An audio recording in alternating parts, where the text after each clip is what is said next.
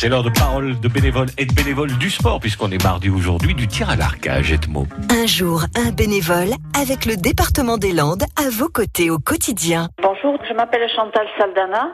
Je fais du tir à l'arc à Jetmo depuis 2010.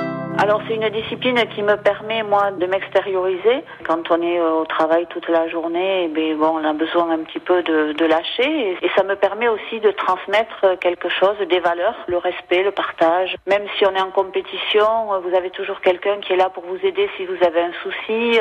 Ça me plaît de, de transmettre ce sport parce que je trouve que ça aide sur euh, beaucoup de choses. Un enfant qui va être hyperactif, ça va l'aider euh, à se calmer. Un enfant qui est un petit peu plus renfermé, ça va l'aider à prendre confiance en lui. Tout le monde peut s'y retrouver. Sans bénévole, on ne peut pas euh, aller très loin hein, parce que le club de tir à l'arc d'Agenmo, c'est environ 61 licenciés.